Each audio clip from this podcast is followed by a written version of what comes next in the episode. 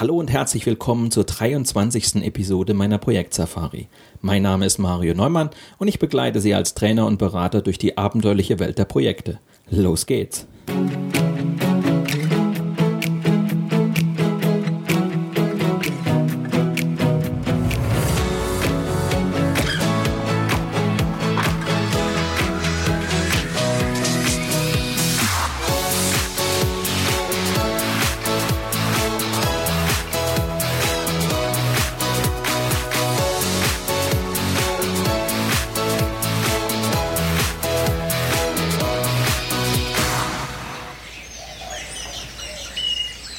Sendung beginnt mit den berühmten Worten der Apollo 13 Mission.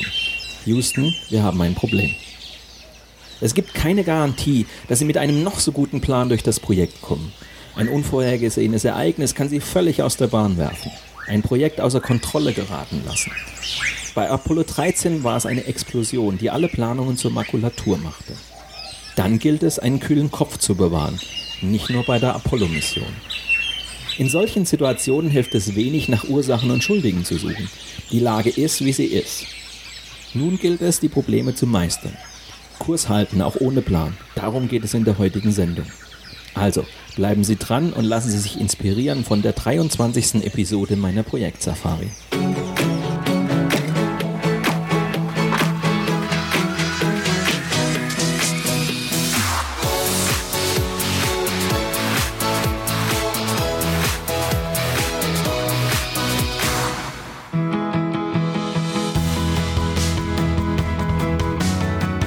Folge 23. Houston, wir haben ein Problem. Wenn der Projektplan plötzlich versagt.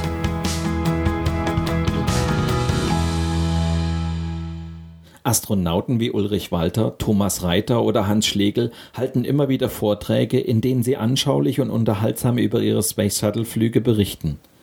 Dabei erwecken sie gerne den Eindruck, eine Mission ins All sei minutiös durchgeplant. Beleg sind Auszüge aus Handbüchern, meist hunderte Seiten stark.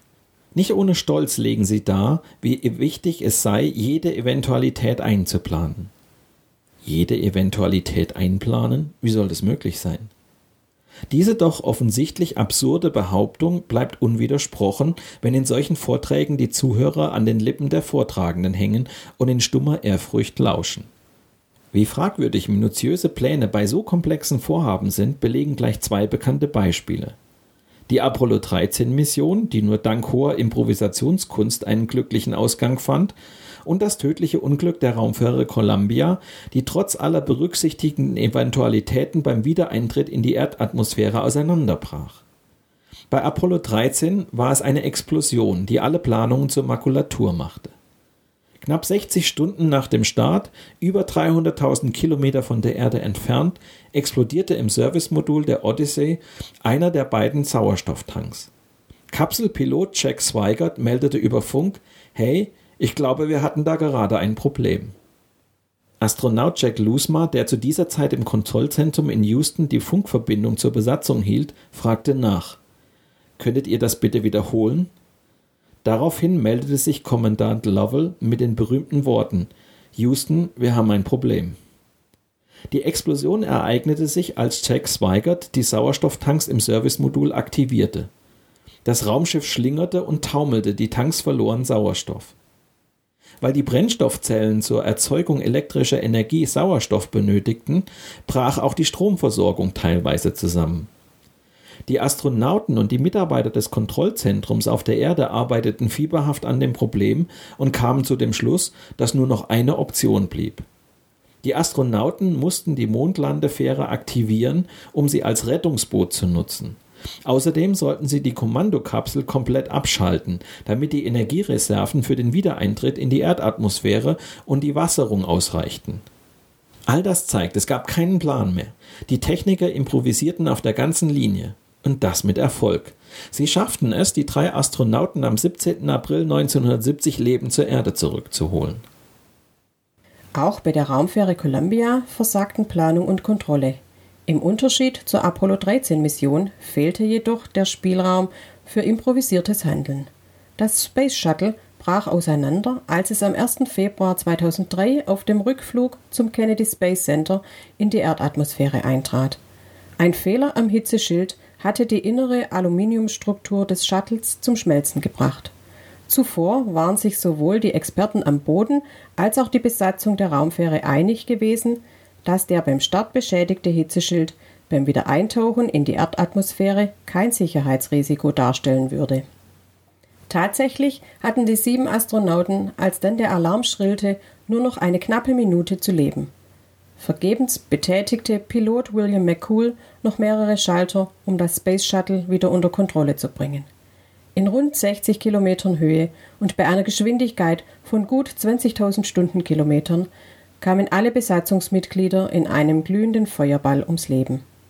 Die anschließende Untersuchung zeigte, es hatte wirklich am beschädigten Hitzeschild gelegen.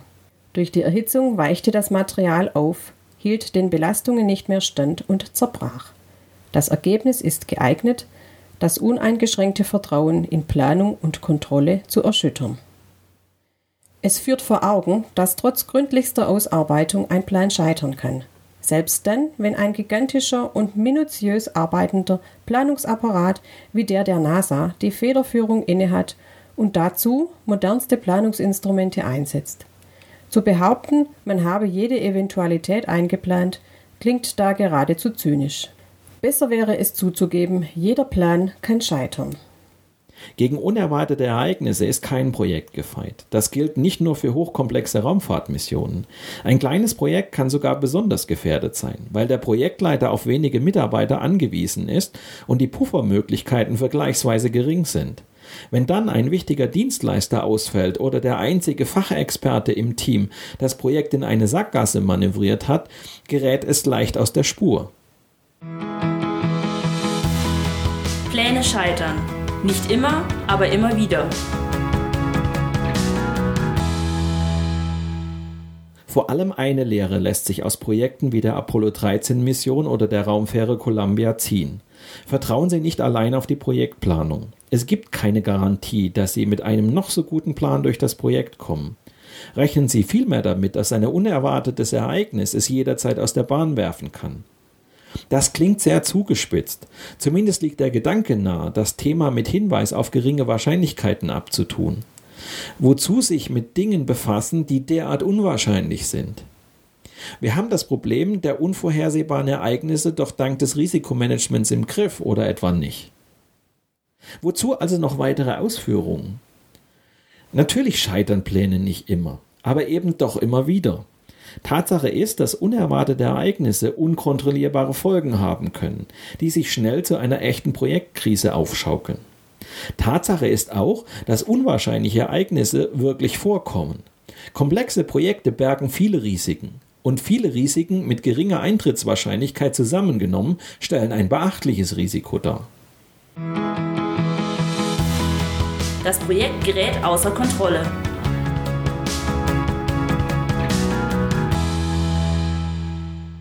Was mit unkontrollierbaren Ereignissen gemeint ist, lässt sich besonders anschaulich am Schlüchterner Tunnel zeigen, einem Großprojekt der Bahn in Osthessen. Anders als zu Baubeginn 2007 war der Deutschen Bahn längst nicht mehr nach Feiern zumute, als der Tunnel 2011 endlich eröffnet wurde. Das 3395 Meter lange Vorzeigeprojekt deutscher Bergbaukunst hatte buchstäblich Schiffbruch erlitten. Die Riesenfräse, die sich durch den Berg bohrte, durchstieß eine Wasserschicht mit der Folge, dass bis zu 8 Liter Grundwasser pro Sekunde austraten, viermal so viel wie berechnet. Während Geologen versuchten, den Wasserspiegel mit 37 Brunnen abzusenken, fuhr den Autofahrern auf der A66 20 Meter über der Baustelle der Schreck in die Glieder. Auf dem Standstreifen des erst wenige Monate zuvor eingeweihten Autobahnabschnitts klaffte plötzlich ein knapp vier Quadratmeter großes Loch. Der Asphalt war zweieinhalb Meter tief abgesackt. Acht Monate stand die Vortriebsmaschine im Bahntunnel still. Damit nicht genug. Kurz vor dem auf Ostern 2010 verschobenen Eröffnungstermin stieß das Eisenbahnbundesamt auf Hohlräume in der Betonverkleidung. Eine weitere Folge des Wasserproblems. Viele Elemente der Tunnelschale waren von Mikrorissen durchzogen die mit 160.000 Spezialdübeln abgedichtet werden mussten. Wenn ein Projekt derart außer Kontrolle gerät, helfen auch keine Notfallpläne mehr. Dem Projektleiter bleibt dann oft nur eins, er muss improvisieren, so gut es eben geht. Oft ist es dann gar nicht mehr das Ziel, das Projekt wieder auf Kurs zu bringen, sondern die Verluste in halbwegs überschaubaren Grenzen zu halten. Der finanzielle Schaden für die Bahn geht im Falle des neuen Schlüchterner Tunnels jedenfalls in die Millionen. Die Begegnung mit dem schwarzen Schwan.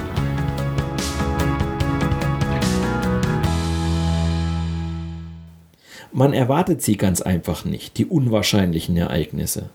Doch genau da liegt das Problem, für das der Wahrscheinlichkeitstheoretiker Nassim Nicholas Taleb die Metapher des schwarzen Schwans entwickelt hat. Er kommt in der Natur extrem selten vor, aber es gibt ihn. Seine Existenz erschüttert das trügerische Sicherheitsgefühl gauscher Normalverteilungen. Taleb warnt in seinem Bestseller Der schwarze Schwan deshalb vor zu großem Vertrauen in Planungen und in die Kontrollierbarkeit der Zukunft. Ereignisse wie das Unglück der Columbia oder die Kernschmelze im japanischen Reaktorkomplex Fukushima geben ihm recht. Zwangsläufig begegnen auch Projektleiter hin und wieder einem schwarzen Schwan. Etwa in Bauprojekten, wie ein fast schon typisches Beispiel zeigt. Als ein Projekt- und Bauleiter ein altes Gebäude in ein modernes Rathaus umbauen sollte, stieß er überraschend auf eine historische Holzdecke aus dem 16. Jahrhundert. Sofort schaltete sich der Denkmalschutz ein. An die Holzdecke durfte keine Hand angelegt werden. Damit waren weite Teile der Planung hinfällig. Der Projekt- und Bauleiter sah sich gezwungen, ohne Plan Kurs zu halten. Oder hätte er mitten in den Umbauarbeiten die Baustelle stilllegen sollen, nur um sich die Zeit für eine neue Planung, vielleicht sogar eine neue Architektur zu nehmen? Die Devise lautete jetzt rasch handeln, eine Lösung im Projektteam erarbeiten, weitere Zeit- und Geldverluste vermeiden. Parallel zu den laufenden Ausführungsarbeiten galt es, einen Weg zu finden, der die neuen Gegebenheiten berücksichtigte. Sowas nennt man Improvisation. Die Wahrscheinlichkeit des Scheiterns.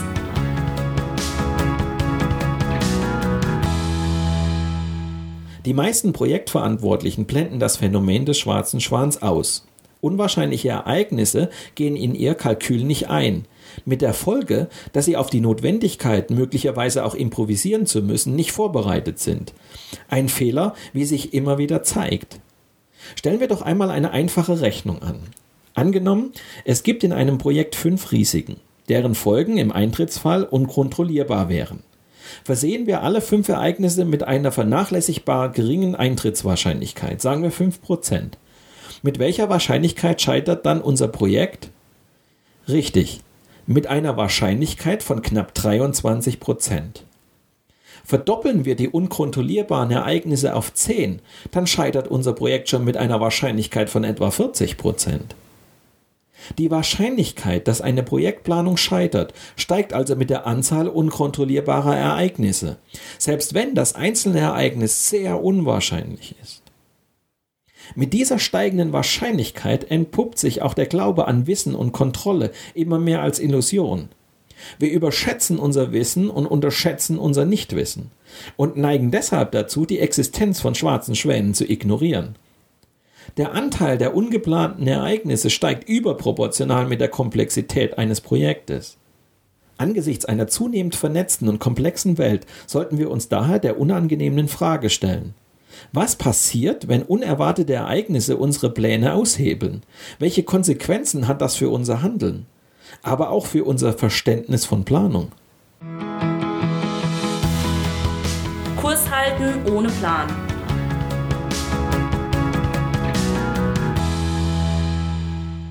Ob nun ein wichtiger Projektmitarbeiter ausfällt, ein Lieferant einen kritischen Termin nicht einhält oder ein Wasserschaden den Server lahmlegt, unvorhergesehene Ereignisse können den Projektplan außer Kraft setzen und das Projekt an den Rand einer ernsthaften Krise bringen. In solchen Situationen hilft es wenig, nach Ursachen und Schuldigen zu suchen. Die Lage ist, wie sie ist. Nun gilt es, die Probleme zu meistern. Dabei ist ein Aspekt entscheidend. Noch verfügen sie über eine motivierte Mannschaft. Noch glauben alle an den Projekterfolg. Gemeinsam schaffen wir es, ist die allgemeine Überzeugung. Damit stehen die Chancen gut, das Projekt aus der Krise zu führen. Ohne beherztes Handeln kann jedoch schnell der Punkt erreicht sein, bei dem auch mutiges Improvisieren nichts mehr nützt. Das Projekt gleitet in eine dauerhafte Krise ab. Mehr dazu erfahren Sie in Folge 24. Ziel ist es also, die Krise einzudämmen, damit sie nicht eskaliert und das Projekt ernsthaft gefährdet. Das Projekt soll möglichst auf Kurs bleiben und im Idealfall in seine ursprüngliche Planung zurückkehren. Bewahren Sie einen kühlen Kopf.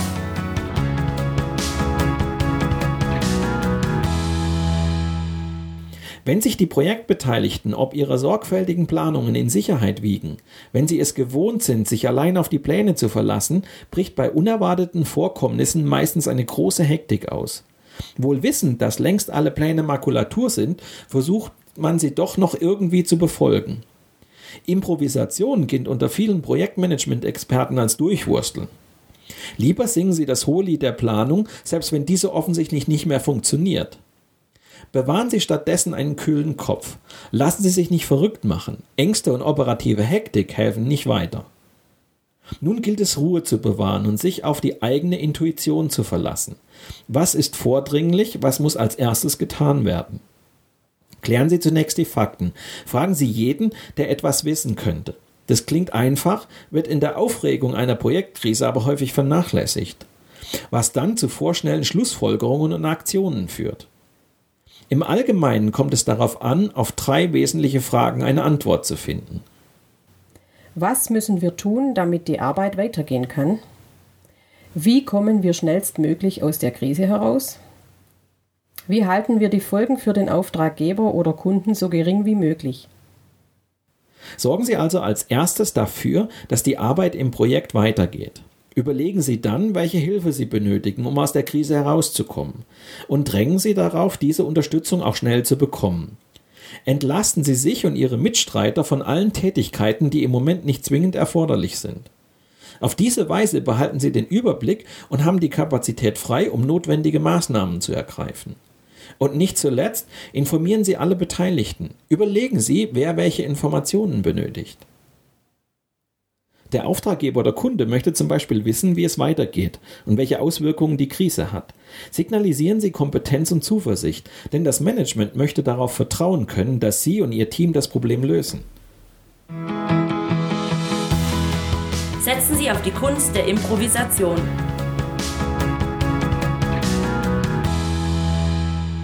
Improvisieren hat unter Projektleitern einen schlechten Ruf. Man glaubt, da werde willkürlich aus der Hüfte geschossen, um eine Situation zu bereinigen. Gemeinhin versteht man unter Improvisation den spontanen, praktischen Gebrauch von Kreativität zur Lösung auftretender Probleme, wie es etwa bei Wikipedia heißt. So lässt sich nachvollziehen, warum viele Projektleiter Improvisation scheuen wie der Teufel das Weihwasser. Spontanes Handeln halten sie schlicht für unprofessionell. Lieber setzen sie auf Projektmanagement-Software und Gantt-Diagramme. Wenn Pläne dann scheitern, bleibt aus ihrer Sicht nur eine Schlussfolgerung. Versagt haben Menschen, die ihre Arbeit nicht richtig machen, nicht jedoch die Planung. Doch gerade in der Projektkrise kommt es darauf an, wohl überlegt und lösungsorientiert zu handeln. Dass Improvisation hierfür nicht geeignet sei, ist ein Irrtum. Es gibt genügend Beispiele von Projektleitern, denen das Improvisieren im Blut zu liegen scheint und die Projektkrisen auf diese Weise erfolgreich meistern. Bei ihren Entscheidungen verlassen sie sich zu einem großen Teil auf ihre Intuition und liegen damit fast immer richtig. Was genau unterscheidet Improvisation von Planung? Im Kern liegt der Unterschied darin, dass man der Intuition den Vortritt vor rationalen Planungen einräumt. In Krisensituationen bleibt keine Zeit für langes Nachdenken.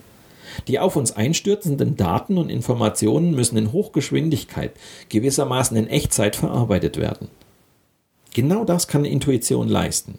Sie greift auf unsere gesammelten Erfahrungen zurück und ermöglicht dadurch viel schnellere Entscheidungen als Analyse und bewusstes Denken. Improvisiertes Handeln gründet sich auf gute Wahrnehmung und eine geschulte, ja professionelle Intuition.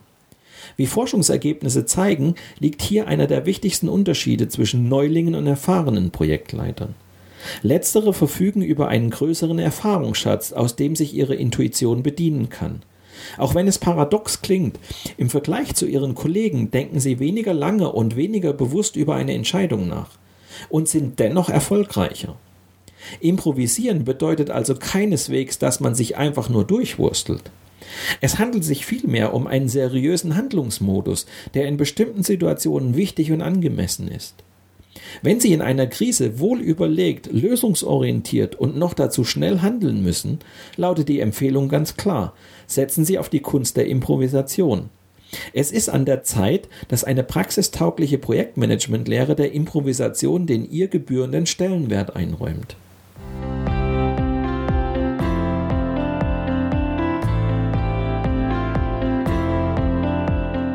Tom notiert derweil in seinem Tagebuch.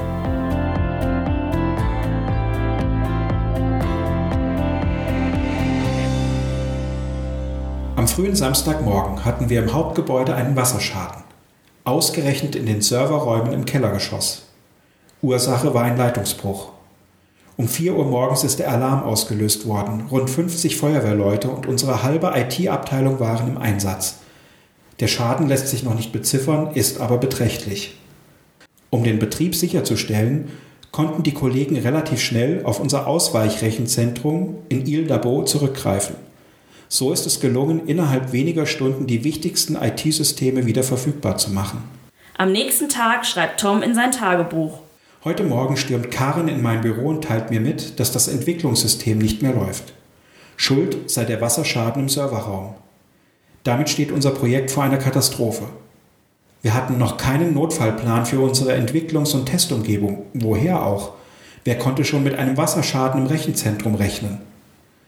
Karin meint, dass sich die Wiederanlaufzeit für unser Projekt Tage, wenn nicht Wochen hinziehen könnte. Vor allem für Ende der Woche haben wir den Workshop Variante 3.4 geplant. Da brauchen wir das System, um eine möglicherweise entscheidende Entwicklungsvariante zu präsentieren. Am späten Vormittag rief ich mein Team zu einer kurzen Lagebesprechung zusammen. Wir versuchten die Probleme zu sondieren. Welche Schwierigkeiten haben wir? Wie können wir sie angehen? Außerdem bildeten wir ein kleines Notfallteam. Franz soll sich darum kümmern, dass das Projekt im Fachbereich weiterläuft. Niemand soll glauben, er lasse in seinem Engagement nach, nur weil wir einen Wasserschaden haben. Karin sorgt dafür, dass bis zum Workshop am Freitag ein Backup-System zur Verfügung steht. Andreas hat die Aufgabe übernommen, auf einem ausrangierten Server einen Teil der Entwicklungsumgebung notdürftig aufzusetzen, damit wir für den Workshop einen Plan B haben. Irgendwie muss dieser Workshop stattfinden. Zu viel hängt davon ab. Wenn er ins Wasser fällt, ist der nächste Meilenstein beim Teufel. Im Anschluss an die Lagebesprechung traf ich mich mit Eberhard zum Mittagessen. Ich schilderte ihm den Ernst der Lage und brachte das Gespräch langsam zum Kern des Problems, dass möglicherweise der nächste Meilenstein gefährdet ist. Natürlich konnte auch er nicht abschätzen, welche Folgen der Wasserschaden im Serverraum letztlich haben würde. Ich unterbreitete ihm Vorschläge und gemeinsam spielten wir verschiedene Szenarien durch. Schließlich haben wir entschieden, auf eine Sitzung des Lenkungsausschusses zu verzichten. Wenn ich mir Eberhards Reaktion vor Augen führe, bin ich mir sicher, dass er die Katastrophe leichter akzeptiert hat, weil ich ihn gleich heute informiert habe. Hoffen wir das Beste, dass wir die Lage möglichst schnell wieder in den Griff bekommen.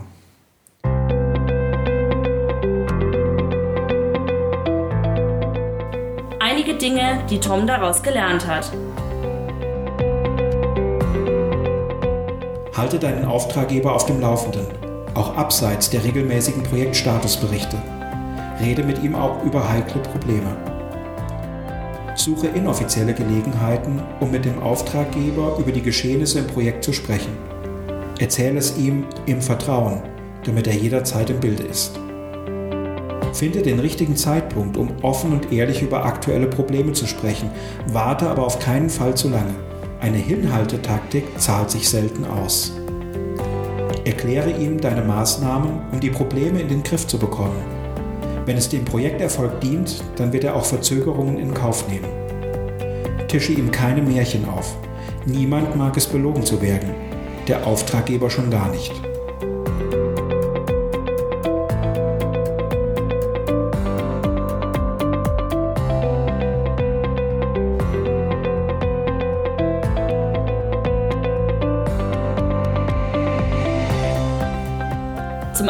Dieser Folge noch einige Survival-Tipps.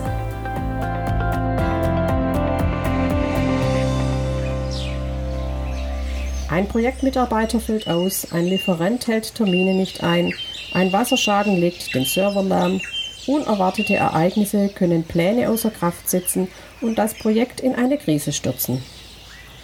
Akzeptieren Sie, dass Pläne an Grenzen stoßen und dass es Situationen gibt, in denen Sie ohne Plan handeln müssen. Bewahren Sie einen kühlen Kopf, bringen Sie Ruhe in die Situation. Verhindern Sie, dass nach Schuldigen gesucht wird. In einer Krise benötigen Sie Lösungen, keine Schuldzuweisungen. Klären Sie die Fakten, anstatt vorschnelle Schlussfolgerungen zu ziehen oder in blinden Aktionismus zu verfallen. Sorgen Sie als erstes dafür, dass die Arbeit im Projekt weitergeht. Eine Krise ist für Projektmitarbeiter kein Anlass, die Hände in den Schoß zu legen. Entlasten Sie sich und Ihre Mitarbeiter von allen Tätigkeiten, die im Moment nicht zwingend erforderlich sind. Konzentrieren Sie sich auf die Lösung der Krise. Setzen Sie bei der Lösung der Krise auf die Kunst der Improvisation und vertrauen Sie dabei auch auf Ihre Intuition. Weitere Informationen zu mir und meiner vielfältigen Arbeit als Trainer und Berater finden Sie auf meiner Internetseite unter www.projektsafari.de. Und wenn Sie Anregungen oder Fragen haben oder einfach nur mit mir ins Gespräch kommen wollen, dann rufen Sie mich an oder schicken Sie mir eine E-Mail. Die Kontaktdaten finden Sie auf meiner Internetseite. In der kommenden Sendung schließen wir die sechste Etappe meiner Projektsafari ab. Zum Abschluss geht es dann noch um richtige Projektkrisen, also Situationen, in denen ein Projekt völlig aus dem Ruder läuft. Mit diesem Ausblick endet die 23. Episode meiner Projekt-Safari. Danke fürs Zuhören, empfehlen Sie mich weiter und bleiben Sie mir auch während der kommenden Episoden treu.